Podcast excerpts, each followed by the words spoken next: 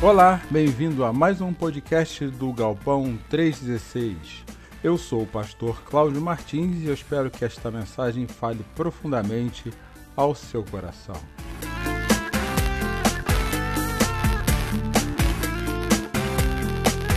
O Galpão 316 é uma igreja que tem como propósito conectar e levar pessoas a um relacionamento crescente, simples e sadio com Jesus.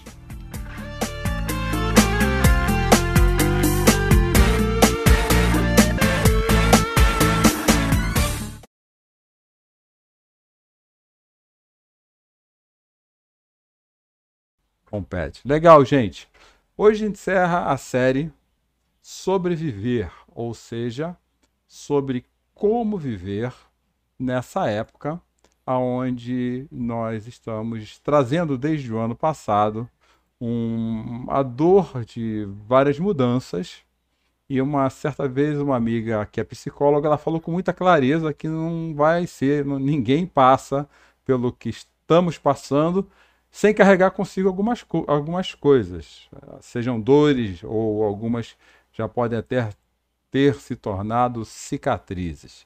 E na semana que vem nós começamos a nova série do Galpão 316, aproveitando o mês que deveria ter sido o mês do carnaval, mas não vai ser, todos sabem, para falar sobre a série Felicidade Sem Máscaras, o caminho da felicidade em um ano sem carnaval. Ou pelo menos no mês que deveria ter carnaval ou não. E aí estão as quatro mensagens que falarão sobre o nosso coração e nos questionarão a respeito de onde nós temos colocado realmente a nossa felicidade, aonde você tem colocado a sua felicidade, o que é o que é a felicidade, né? E teremos aí uma, uma visita muito legal numa das mensagens de uma amiga psicóloga extremamente capaz que vai trazer para a gente uma mensagem bíblica com o parecer psicológico sobre como é viver a felicidade. Voltando para nossa série e para o último capítulo dela, Sobreviver às Dores do Passado, eu continuo sobre o livro do profeta Daniel, agora no capítulo 9. Gente, sinceramente, eu acho que eu deveria ter feito uma série de dois meses sobre Daniel, porque Daniel é fantástico. Daniel é um livro inspirador que fala da vida de um homem que passou por quatro reinados. Quatro reis tiveram Daniel como seu representante profético, como alguém que traria uma convicção muito forte que as coisas acontecem porque o Senhor quer que aconteça. E Daniel, em momento nenhum, nenhum, ele saiu um milímetro para a esquerda ou para a direita daquilo que ele tinha que fazer, estando como escravo e cativo na Babilônia por um bom tempo. E antes de falar nesse bom tempo, vamos ver que tempo seria esse. Na verdade, um tempo que não era só dele, mas de todo o seu povo. Daniel capítulo 9, versículos de 1 a 3 diz assim: Era o primeiro ano do rei de Dario o Medo, filho de Assuero, que se tornou rei dos babilônios nesse primeiro ano, eu, Daniel, ao estudar a palavra do Senhor revelada ao profeta Jeremias, compreendi que Jerusalém devia permanecer desolada por setenta anos. Então me voltei para o Senhor Deus e supliquei a Ele com oração e jejum. Também, também vesti pano de saco e coloquei cinza sobre as cabeças, sobre a cabeça. Olha que texto maravilhoso. Daniel passou a ter a partir desse momento da sua vida clareza de que o sofrimento que ele vinha passando, e não somente ele, e todo o seu povo, ele não seria breve. E nós estamos desde março de 2020 é, lidando com os efeitos da pandemia, e isso tem trazido sobre nossas vidas uma grande pressão por muito tempo. Estamos há um bom tempo sob muita pressão. E essa pressão é psicológica, essa pressão é emocional, essa pressão é relacional, e não há como em nossos corações não termos feridas, cicatrizes ou uma mudança drástica de comportamento que já deixou de ser novo é normal, passou a ser realidade na sua e na minha vida. E aí Daniel me chamou a atenção que quando ele se viu diante da mesma situação e ele recorreu à palavra do Senhor, ele compreendeu. E a primeira dica que eu quero te dar aqui essa noite para você guardar no seu coração, porque ela é muito importante para todos nós.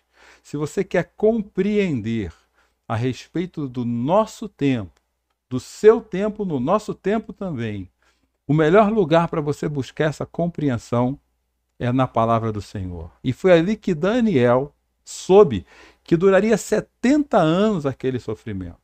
Apesar de já começarmos o, o, processo de vacinação com várias vacinas vindas de diversas fontes, e isso tem nos dado uma alegria, uma esperança muito grande. Um amigo falou que quando viu a primeira pessoa ser vacinada no Brasil, ele chorou copiosamente diante da televisão, porque era um marco histórico, é um marco histórico não é também, também não podemos nos enganar achando que esse processo será da noite para o dia como um ligar e desligar o botão de uma luz. Esse processo não vai acontecer rapidamente. Também ouvimos notícias muito assim é, complicadas a respeito do, de novas cepas mais agressivas da Covid que têm desafiado os cientistas a irem mais a fundo e mais adiante. Então, nós não compreendemos o tempo que isso vai durar. Mas, diferentemente de Daniel, que achou isso, na, essa resposta na palavra do Senhor, mas nós podemos compreender sim que o mesmo Senhor que cuidou de Daniel é o mesmo Deus que cuida de nós. Então já quero deixar uma coisa muito clara aqui no começo dessa mensagem, que a questão aqui não é a Covid ou se ela é resultado de Deus pesando a mão sobre a nossa vida. Não é isso. Eu queria que você focasse numa outra coisa agora comigo. Que a questão aqui hoje, dessa última mensagem, dessa série que, como a Francine disse, é, foi significativa para a nossa vida, é compreender algumas questões que podem, que podem estar somatizando as nossas dores. E quando eu digo, quando eu falo a respeito de questões que somatizam a nossa dor, é que a tendência é, da dor é nos trazer para o foco errado.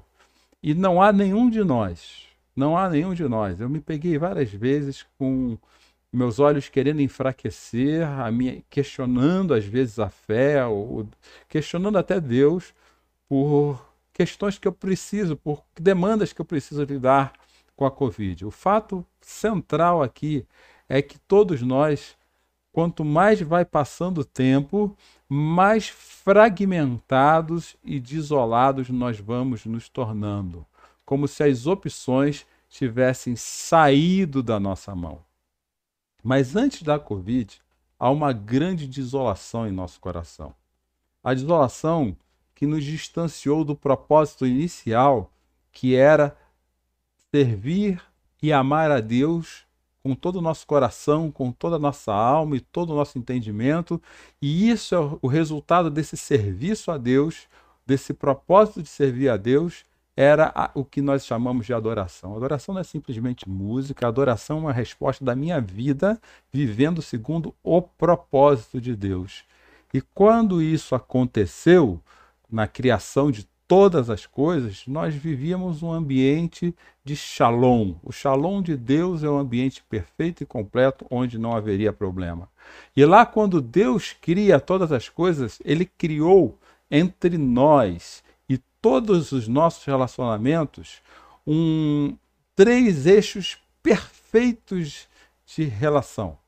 Uma relação pura, limpa, sincera de, com Ele, porque era muito clara para sua mente, para minha mente, para a mente da humanidade daquela época, que a única coisa que nós teríamos que fazer de mais profundo da nossa vida era adorarmos a Deus. Uma relação muito clara entre nós e os nossos pares, entre os outros seres humanos, porque não havia necessidade de concorrência, nós nos completávamos para cumprir um grande propósito. E uma relação muito bela com toda a natureza, e por assim dizer, com toda a criação, com os animais, com as plantas, porque toda a natureza faz parte de uma criação que nós também fazemos parte. Então, todo o nosso, nosso ecossistema, vamos falar assim, pessoal e humano, na relação com Deus, com o divino, com as pessoas e com o ambiente, era perfeito, era para ser perfeito. Mas a maior pandemia que a humanidade sofreu a partir de, de uma decisão que ela tomou, a maior doença, o vírus instalado mais profundo da humanidade, não se chama Covid-19. Ele se chama pecado, porque foi nesse vírus, instalado no nosso coração por vontade nossa, que todas as relações foram corrompidas. Nós deixamos de querer viver o propósito de Deus para querer que Deus viva o nosso propósito. Deus sai do centro da nossa relação com a vida e nós nos colocamos no centro da nossa relação com a vida. E com isso, os outros relacionamentos do nosso ecossistema, do nosso ambiente à volta, eles começaram a ficar comprometidos. As nossas relações familiares, começam a ficar caóticas, mesmo que nós façamos um esforço muito grande para haver paz dentro de casa, a nossa natureza às vezes não permite isso. Nosso, nossa relação com, os, com as belezas de Deus, com a criação, são extremamente drásticas, como há pouco tempo, há pouco nós estávamos falando a respeito do grande desmatamento, do, da grande queimada, talvez ou provavelmente provocadas por questões políticas, num dos maiores ecossistemas do nosso país, que é o Pantanal. Tudo isso é fruto do maior vírus implantado no coração de 100% dos seres humanos que nascem e podem não morrer com eles. Só, e só não morre quando esse vírus é curado pelo amor redentor de Jesus Cristo no dia que eu aceito a cura da sua salvação e da restauração da minha vida. Mas ainda não voltaremos àquele shalom mas estamos na direção dele. Nós, discípulos e discípulas de Cristo, estamos na direção dele, porque nós acreditamos e confiamos no poder de Jesus na nossa vida. Nós acreditamos e confiamos que Jesus ele está agora aí na sua casa, junto contigo, ao seu lado, ministrando e falando ao seu coração e dizendo: confie em mim, embora você não saiba o tempo de todas as coisas, porque eu sei o tempo de todas as coisas, diz o Senhor. O mesmo Deus que conversou com Daniel ao abrir as escrituras sagradas é o mesmo Deus que está conversando contigo agora, diante das escrituras sagradas projetadas pela, por essa tecnologia do século 21. A tecnologia do tempo de Daniel era os papiros, a tecnologia do século 20 era o papel. A do século 21, nesse período de pandemia, tem sido a tecnologia das redes sociais e das transmissões online. E nós perdemos a dimensão, a dimensão do senso de propósito que nós precisamos ter com o Criador, para que a nossa vida tenha propósito, porque nós resolvemos viver o propósito do nosso eu, e aí começamos a achar que a nossa dor é a pior que a nossa casa é a que tem menos coisas, que os nossos relacionamentos são os mais destruídos de todos, que a nossa vida é a pior vida do mundo. Isso não existia antes do pecado tomar conta da nossa vida. E, e aí eu venho acompanhando a busca de métodos para que, que uh, métodos que respondam o nosso eu fragmentado. Quando eu falo métodos, eu vou ser um pouco mais específico, se você me permite nesse instante. Até o século XVIII, as pessoas buscavam a resposta é, para os seus problemas internos em Deus. Mas nós não éramos muito bons nisso. Não éramos muito bons porque esse mesmo vírus do pecado, ele corrompia a nossa forma de lidar com Deus, como faz até hoje. E nisso a humanidade ela trocou é, a religião na educação familiar para a ciência na educação familiar. Os, a matemática, com a sua dita precisão, ela tornou-se uma forma mais objetiva de entender a vida do que entender a Deus.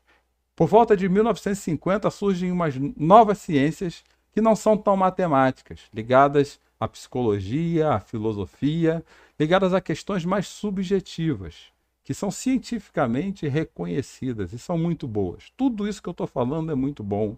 Agora, recentemente, nós falamos no século XXI, nessa, nesses últimos anos, da neurociência, que tem trazido contribuições poderosíssimas. Eu creio que tudo isso, gente, que eu falei aqui, esteja inserido dentro desse bojo, desse, desse, desse pacote, são ferramentas que Deus possibilitou a humanidade ter para cuidar da criação. Mas quando eu falo que nós estamos buscando métodos para responder os nossos eus fragmentados, é quando, em primeiro lugar, nós fazemos desse pacote o fim em si mesmo, achando que nele há todas as respostas para a vida humana. E do outro lado eu vejo surgir um outro pacote muito mais perigoso, das pseudo-filosofias. É, coisas que têm aparecido e nós temos nos apegado com unhas e dentes coisas que são os novos magos, as novas super, superstições, o novo misticismo do século XXI com um nome diferente. E as pessoas têm se agarrado a elas para dar propósito à sua vida. Nunca a humanidade sofreu tanto por falta de propósito e descobriu que tinha essa falta por causa da pandemia da Covid, como tem sofrido nos últimos tempos. Mas quando Daniel ele percebeu o grande sofrimento, influenciado também pelas, suas, pelas ciências e pelos magos da sua época. E ele tomou consciência de que Deus sabia o tempo exato de que aquela dor iria de que aquela dor iria passar. Daniel ele fez uma coisa que talvez eu e você devêssemos tomar consciência agora. Ele diz assim: Então me voltei para o Senhor, Deus, e supliquei a Ele com oração e jejum. Também vesti de pano e saco e coloquei cinzas sobre a cabeça. Orei ao Senhor, meu Deus, e confessei. Quando Daniel tomou consciência de que a Deus pertencia o tempo, das dores serem retiradas do coração da humanidade. Quando Daniel tomou consciência disso, ele cometeu pelo menos quatro ações extremamente positivas que eu e você deveríamos aprender com ele nesse momento. A primeira dela, ele voltou-se para Deus, não qualquer Deus, meu Deus, diante da incerteza do nosso futuro, quando temos que lidar com as dores que já estamos carregando há um ano, Daniel nos ensina que a primeira coisa que você e eu temos que fazer é voltar-se para Deus, não qualquer Deus, o seu Deus, aquele Deus que eu falei agora há pouco, que Jesus Cristo se tornou visível, Jesus Cristo é o Deus encarnado na, na história, que Jesus Cristo se, é a forma que Deus se apresentou. Eu preciso me voltar para o meu Deus e orar. As primeiras respostas a respeito das nossas dores do passado, elas são encontradas nas nossas orações ao Senhor. Depois Daniel ele foi um pouco mais adiante. Olha que interessante. Ele além de se colocar em atitude de oração, ele se colocou em atitude de súplica. Eu me coloquei diante de Deus e eu supliquei com oração e jejum. Perceba que Daniel não está falando aqui de uma oração simples, uma oração que eu faço antes do almoço para agradecer o alimento, ou à noite para agradecer durante o dia que eu tive, ou de manhã para pedir proteção e graça sobre o dia que terei. É uma oração com choro, uma oração com lágrimas. Ela vai além da nossa mente. Ela atinge o coração de Deus porque ela sai da parte mais profunda da nossa alma. E se preciso, como Daniel, me privar das minhas atividades e até das minhas refeições, para ter toda a minha mente e coração focada nessa oração de suplicar ao Senhor, assim o farei. E esse é o significado do jejum. O jejum não é um rito. O jejum é quando eu resolvi abrir mão de todas as minhas atividades da rotina diária, inclusive passar pelo sofrimento de não me alimentar, porque eu vou colocar todas as minhas forças diante de Deus em oração. E Daniel não fez isso exigindo nada de Deus. Porque se eu olhar um pouco mais adiante, esse mesmo versículo, gente, dois versículos ensinando demais para a gente, você já percebeu? Ele vestiu pano de saco e colocou cinza sobre as suas cabeças. Sabe o que significa para o povo de Daniel e deveria representar para mim também isso hoje? Vestir pano de saco e cinza significa humilhação. Rasgo as minhas roupas. Esse era um, esse era um costume. Eu, eu não sou nada diante do Senhor. E você vai reparar que por diversas vezes na Bíblia, toda vez que um hebreu ou um judeu, ou até mesmo você vê nos evangelhos, nos discípulos de Cristo, esse hábito, toda vez que eles queriam se humilhar diante de Deus, eles rasgavam suas roupas, dizendo: Eu não sou merecedor eu não sou merecedor. E a cinza representa quem nós somos diante de Deus: pó. Pó, Senhor, eu sou só o pó diante de ti. Estou me colocando aqui em oração, disposto a abrir mão de todas as questões do meu dia, desse tempo que eu estou tirando para o Senhor e colocar as dores mais profundas da minha alma diante de ti. E faço isso com uma humilhação profunda.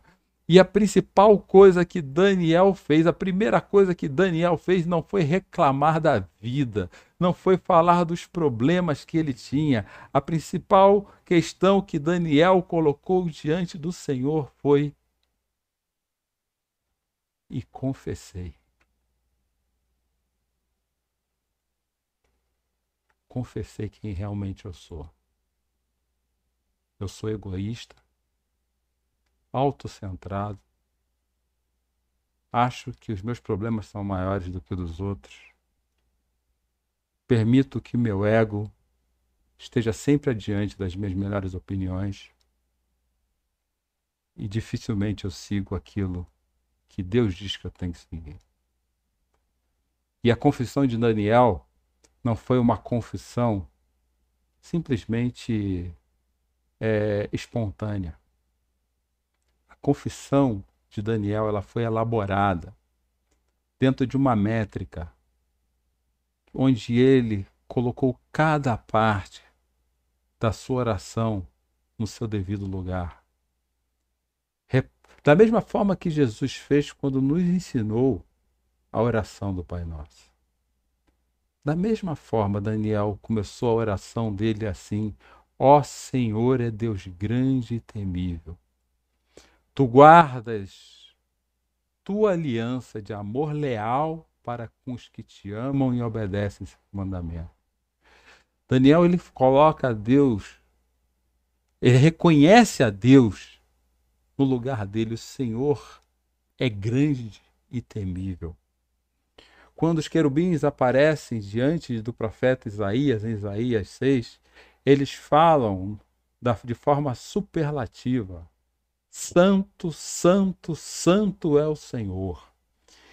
E essa busca de terapêutica, por assim dizer, como dessas pseudo ciências, dessas, desse pseudo conhecimento, não dos conhecimentos que Deus tem dado através da tecnologia objetiva e subjetiva da ciência, tem feito com que nós busquemos ainda respostas dentro de nós que somente Deus pode responder.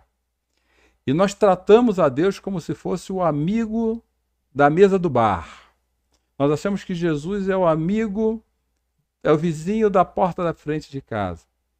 Mas Daniel não entendia isso, e talvez isso fosse, essa fosse a questão pela qual Daniel mantinha um, um caráter granítico diante de tantos deuses, de tanta idolatria à sua volta e de tanto egocentrismo daqueles reis.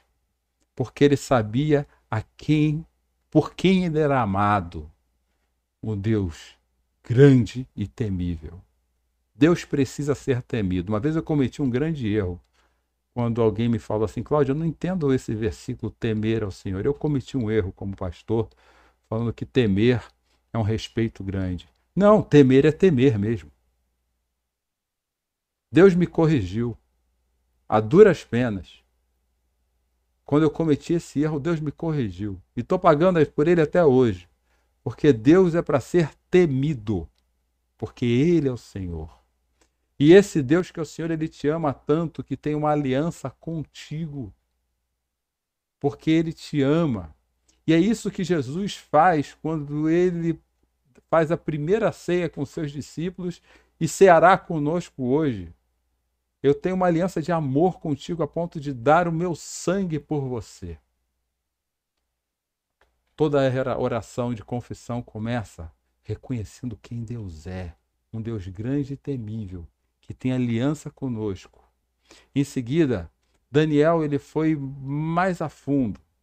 Ele, além de reconhecer a grandiosidade de Deus e a importância de seguir e obedecê-lo, no versículo 5, ele é claro a respeito de si mesmo. Contudo, nós pecamos e fizemos mal, fomos rebeldes contra ti e desprezamos teus mandamentos e estatutos.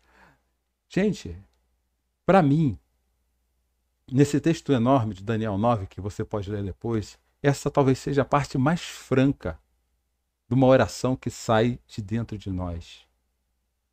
Eu pequei e fiz mal.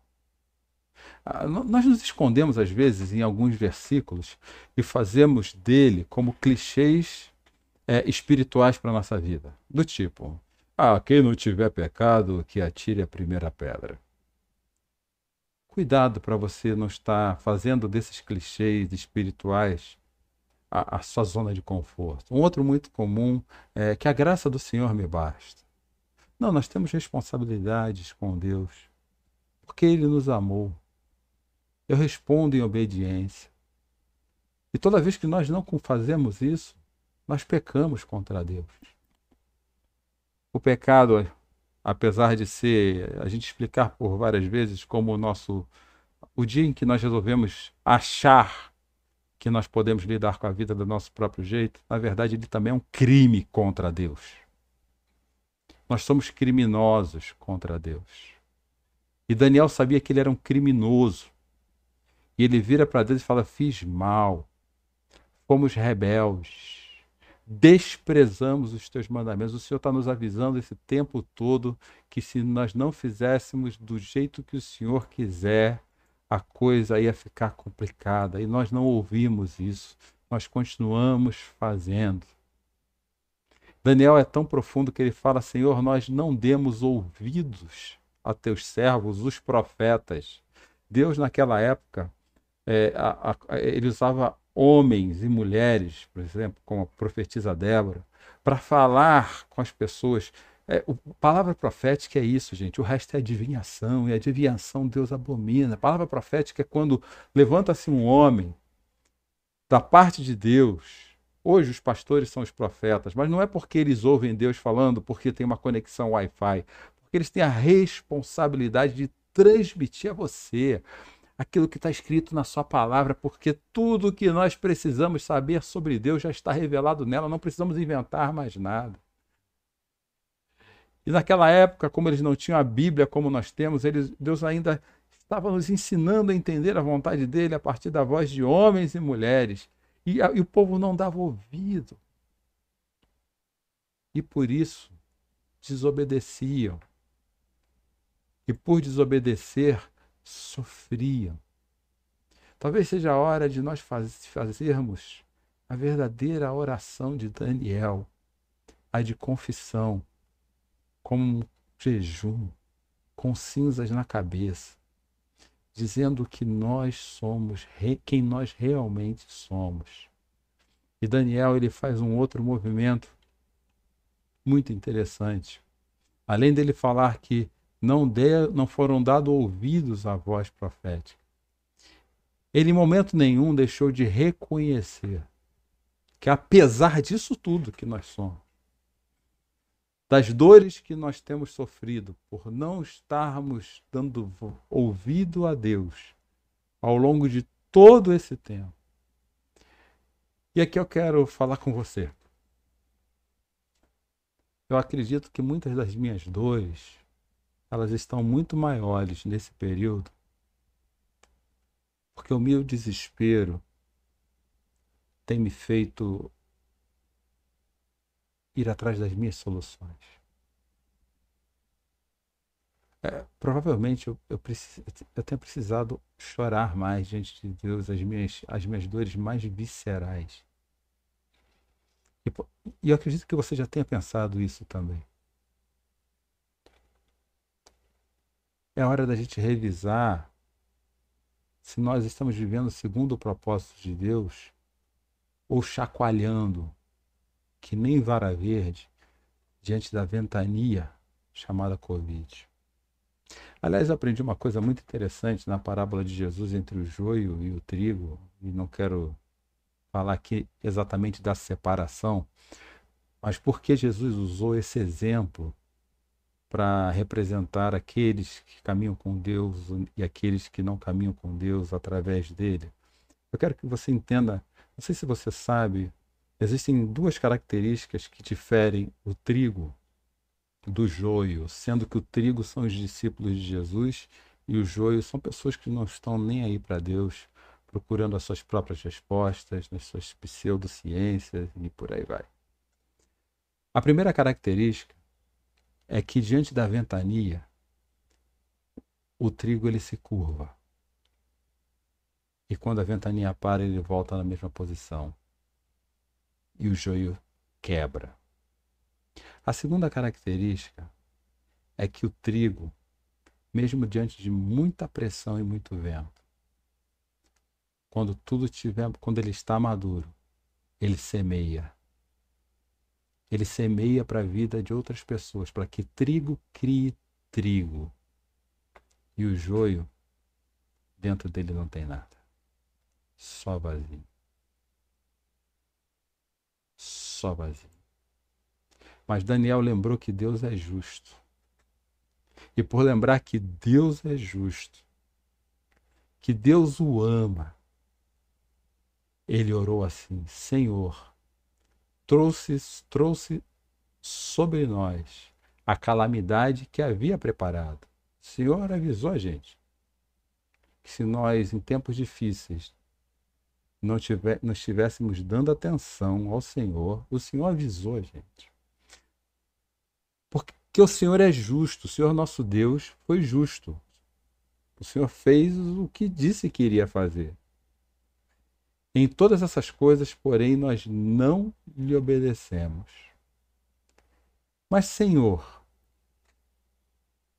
inclina e ouve. Abre os teus olhos. Vê o sofrimento desse teu povo que está aqui hoje te ouvindo, Senhor desse seu povo que tem sofrido há mais de um ano. Antes da Covid, nós já estávamos sofrendo por outras coisas. Vê como a nossa cidade está, veja como Sorocaba está, como Votorantim está. Veja como a cidade santa, que é teu povo, dentro da cidade de Sorocaba está. O teu povo é santo. Nós estamos em ruína sofrendo.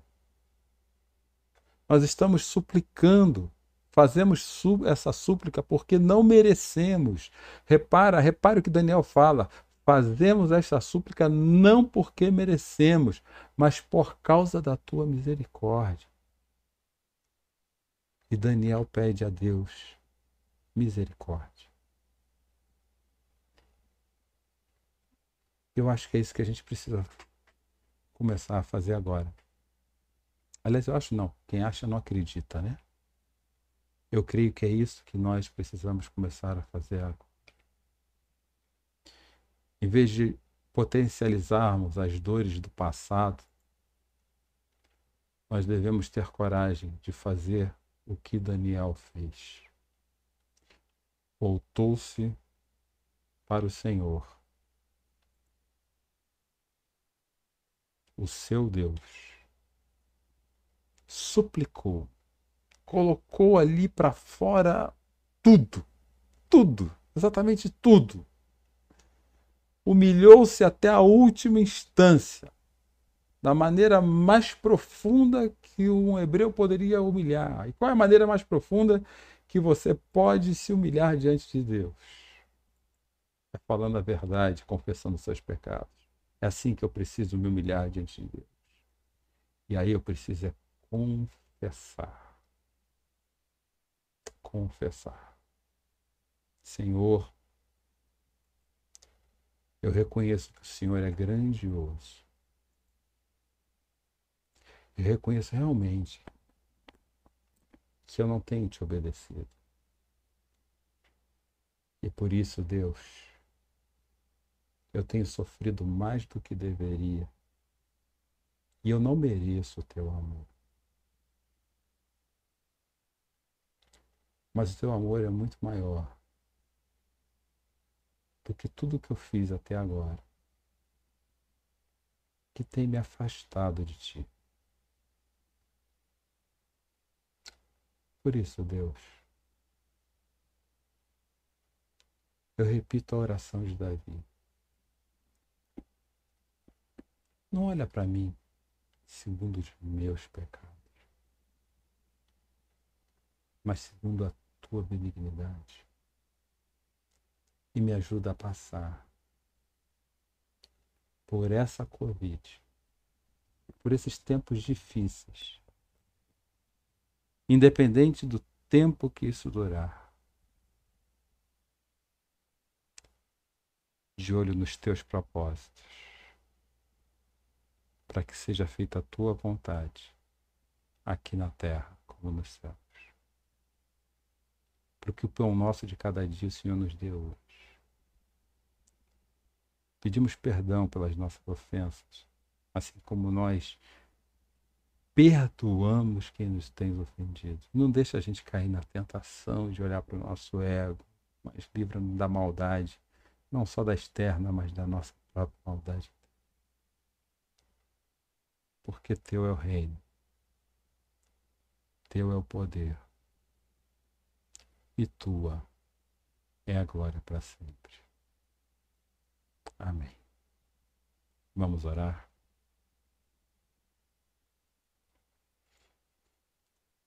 Pai querido, nós nos colocamos neste momento diante do Senhor. Buscando forças para viver nesses tempos. É, clamando misericórdia. Dê ao nosso coração a confiança de Daniel a confiança que Daniel teve por saber que o Senhor está no governo de todas as coisas. Nos dá coragem, a capacidade de falar com o coração com o Senhor. E confessar a Deus que nós realmente temos desobedecido ao Senhor. Mas o Senhor é leal à aliança que tem conosco no sangue de Jesus Cristo. O Senhor é leal a um povo que o Senhor se chama povo teu. E eu sei que se o seu povo se humilhar, a tua palavra garante que o Senhor virá e irá sarar a sua terra. Sara a terra ressecada do nosso coração e faz transbordar nesse lugar ressecado, ó Deus, rios de água viva. Da água, não da água que tiramos do poço, das torneiras da nossa casa, mas da água que Jesus nos dá. Assim como o profeta Ezequiel. Quando nós olharmos para os noticiários e vermos ossos secos somente, que o poder do teu espírito traga e renove a esperança no nosso coração. Vendo o Senhor revigorar a vida do teu povo, que se sente como olhos, ossos secos. Traz musculatura espiritual para as nossas vidas, ó Deus. Traz movimento para a nossa carne espiritual. Fortalece, ó Deus, abre a percepção dos nossos olhos para o teu propósito, para o teu propósito. E nos dá confiança de sabermos que aconteça o que acontecer. A glória é tua, a honra é tua e o poder é teu, porque o teu nome é santo, santo, santo. Em nome de Jesus. Amém.